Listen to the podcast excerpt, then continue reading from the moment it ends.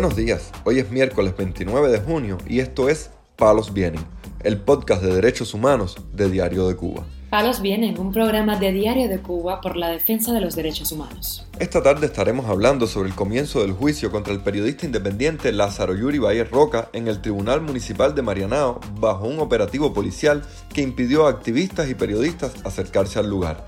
También comentaremos sobre el más reciente informe de la Sociedad Interamericana de Prensa, que colocó a Cuba entre los tres países con menor libertad de expresión del continente latinoamericano. Por último, profundizaremos en la situación de algunos prisioneros del 11J, así como de la familia de Andy García Lorenzo, pues tanto Jonathan López como Pedro López fueron arrestados en el día de ayer y el segundo permanece actualmente en cautiverio. Lo más relevante del día relacionado con los derechos humanos en Palos Vientos. Este martes comenzó en el Tribunal Municipal de Marianao el juicio contra el periodista independiente cubano Lázaro Yuri Valle Roca, bajo un operativo policial que impidió a familiares y activistas acercarse al lugar. Valle Roca lleva un año en prisión por grabar el lanzamiento de unos volantes con frases de José Martí y Antonio Maceo el pasado 14 de junio, por lo que las autoridades cubanas le piden seis años de privación de libertad por los presuntos delitos de propaganda enemiga de carácter continuado y resistencia.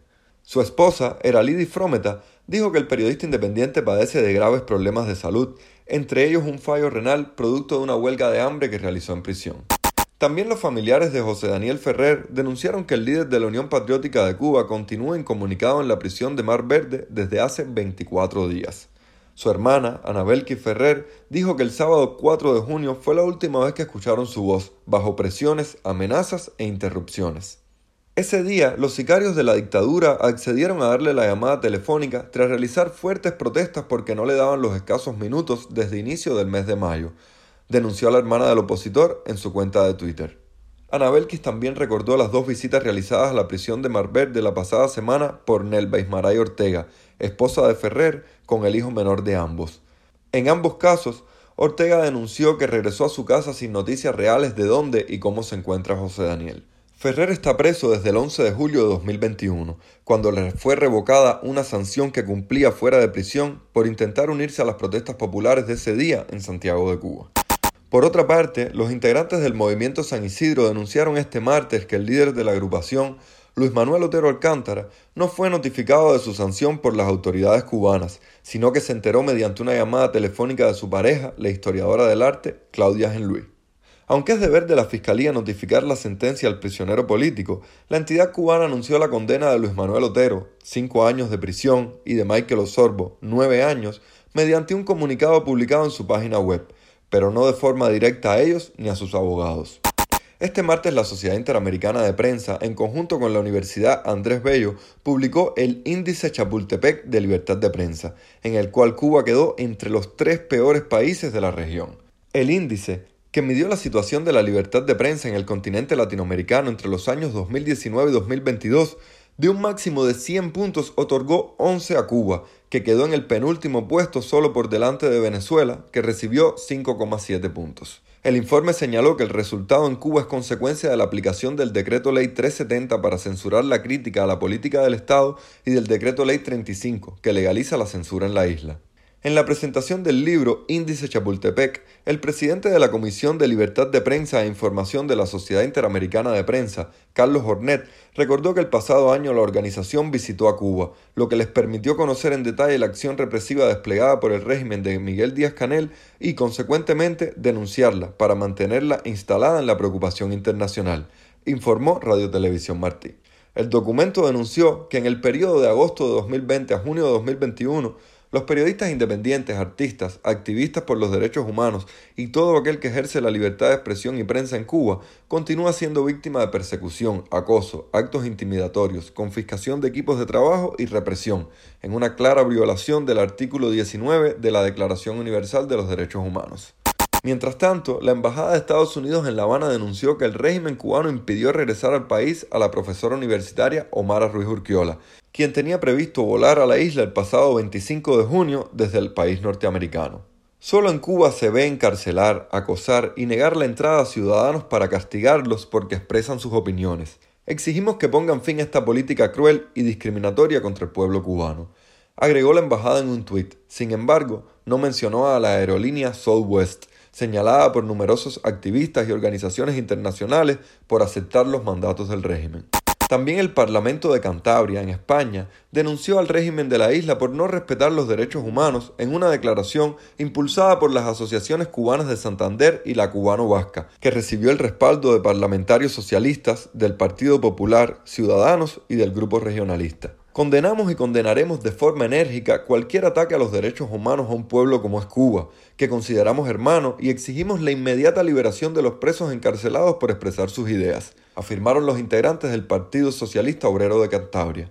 La Asociación Cubana de Santander, por su parte, celebró que la totalidad de las fuerzas políticas compartieran una misma postura hacia la grave situación que se vive en la isla. También este miércoles el periodista independiente cubano José Raúl Gallego denunció que el represor Joandy Riverón encargado de amenazar a estudiantes y profesores de la Universidad Central de las Villas, lleva días apareciendo en los medios de prensa y redes sociales como un emprendedor con una exitosa fábrica de zapatos. Como parte de un reportaje publicado en el NTV por el vocero Lázaro Manuel Alonso, el ahora asesor jurídico de la MIPYME Jonas Zurl ha salido quejándose de las trabas que existen en el país para que las empresas de capital privado puedan adquirir vehículos. No habló del embargo de los Estados Unidos, eso lo hizo antes una viceministra del Ministerio de Comercio Exterior.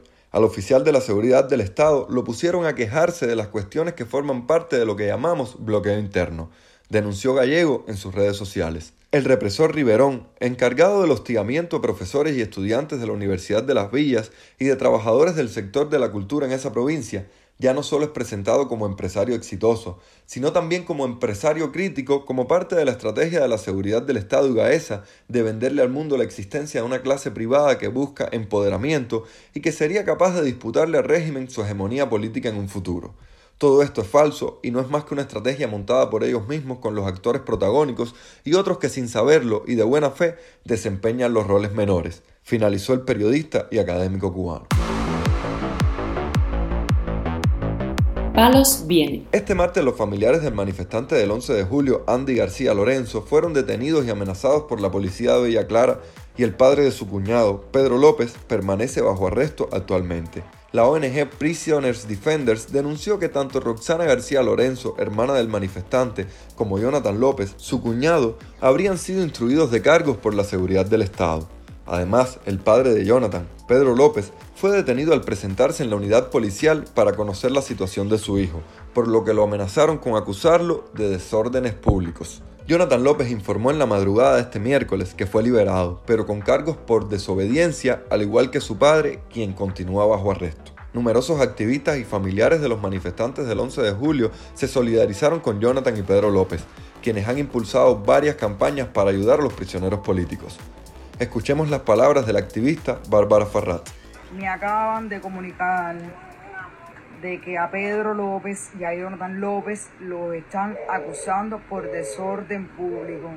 Como todo bien que sabe, eh, con la nueva constitución ya sabemos que es que los quieren, ya los quieren empapelar. Quiere decir desde que ya tienen hasta un delito y ya los quieren procesar los quieren procesar por desorden público. A Jonathan López y a Pedro López. Ya se buscaron ellos la forma de enmarañarle una, un delito. Los García y los López siempre van a tener mi, apoyo total y no vamos a permitir que vayan a prisión. No se lo vamos a permitir a nadie. Este miércoles el manifestante del 11 de J, Oriandi Oviedo Acosta, quien se encuentra encarcelado en el centro penitenciario de máxima seguridad de Guanajay, dijo a Cubanet que le rebajaron su condena de 16 a 14 años de prisión tras el juicio de apelación, lo que sigue siendo sumamente excesivo. Oviedo Acosta, a quien la fiscalía pidió 25 años de prisión, denunció que fue golpeado por aproximadamente 8 policías cuando se encontraba en una calle cubana protestando el 11 de julio del pasado año. El manifestante cubano, de 42 años de edad, dijo que en la prisión se agudizó su padecimiento de ansiedad y que a mediados de mayo le dio un dolor muy fuerte en el pecho, diagnosticado por los médicos como un preinfarto. Desde marzo de 2022 se encuentra en una celda de castigo por llamar a la periodista Yolanda Huelga de Radio Televisión Martín. Y por último, mientras el régimen arrecia las amenazas y la vigilancia contra activistas cubanos para que no salgan de sus viviendas el próximo 11 de julio, exiliados de la isla siguen convocando a manifestaciones en decenas de ciudades a lo largo del mundo. Este miércoles fue la Asociación de Cubanos en República Dominicana, el Movimiento Cuba Convergente y la Embajada Cívica Cubana quienes convocaron una protesta frente a la Embajada de la isla en el país caribeño. Más adelante, en Palos Bienes, informaremos sobre las ciudades y horarios donde están previstas la realización de acciones ciudadanas por el primer aniversario de las protestas masivas contra el régimen cubano. Palos Vienen, un podcast de derechos humanos de Diario de Cuba con la producción y conducción de Mario Luis Reyes. Muchas gracias por acompañarnos este miércoles en Palos Vienen, el podcast de derechos humanos de Diario de Cuba. Pueden escucharnos en DDC Radio y SoundCloud. Yo soy Mario Luis Reyes, mañana regresamos con más información.